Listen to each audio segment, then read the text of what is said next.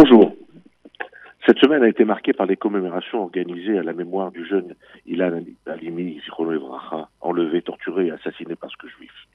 Il y a 13 ans, son calvaire nous mettait en face d'une effroyable réalité. En France, 60 ans après la Shoah, l'antisémitisme pouvait tuer. Ce choc nous a fait prendre conscience de notre aveuglement. La société française et nous-mêmes ne pouvions imaginer cette horreur. Preuve en est notre incapacité d'époque de voir et de nommer comme crime antisémite la mort du jeune DJ Selam. Treize ans plus tard, la liste des victimes de la haine anti-juive s'est allongée.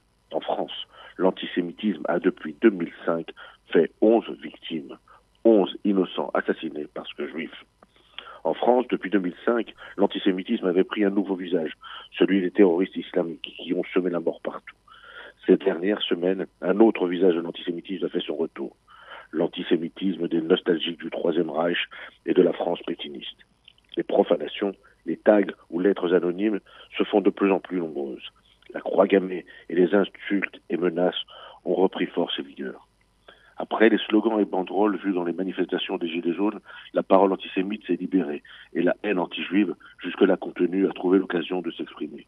Les antisémites lâchent et encore, ce jour caché derrière l'anonymat laisse libre cours à leurs fantasmes. Aujourd'hui, en France, 70 ans après la Shoah, 13 ans après Ilan Halimi, les mots sale juif, Juden et juif vous allez griller ont fait leur grand retour. Cette situation réveille tant de souvenirs d'un passé que nous voulions imaginer révolu. Cette situation refait vivre chez nos aînés tant de traumatismes enfouis mais toujours présents. Ces témoins des années noires commencent à l'exprimer et à dire leur inquiétude. Pour eux, sale juif n'est pas un simple graffiti écrit par un dérangé, mais le signe que la bête immonde est déjà là. Ils se souviennent de l'incrédulité de leurs responsables communautaires et de leurs parents face à une situation qui grandissait dans l'indifférence de tous. Aujourd'hui, 70 ans après la Shoah, 13 ans après Ilan et après les attaques antisémites de ces dernières années, nous avons une lourde responsabilité. Que dire à nos enfants? Que leur dire face à ces deux antisémitismes qui tuent? L'antisémitisme qui veut éliminer l'État juif et le antisémitisme qui fait peau neuve.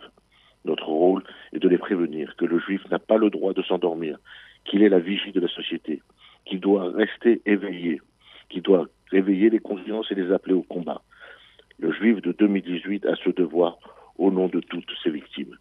Mais il doit rester fort, car à la différence d'un temps si, pas si lointain, il n'est plus orphelin, ni sans terre. Aujourd'hui, il a Israël et ce petit État lui est ouvert.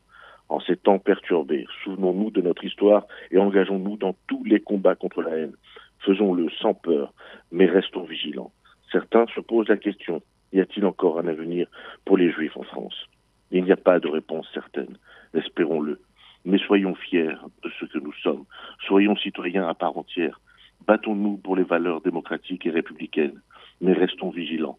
Ne dit-on pas qu'un juif a toujours une valise dans la tête? La différence avec l'ancien temps, c'est qu'il sait aujourd'hui où il peut la poser. Je vous invite tous à participer à la manifestation citoyenne du mardi 19 février à 19h place de la République, manifestation contre l'antisémitisme.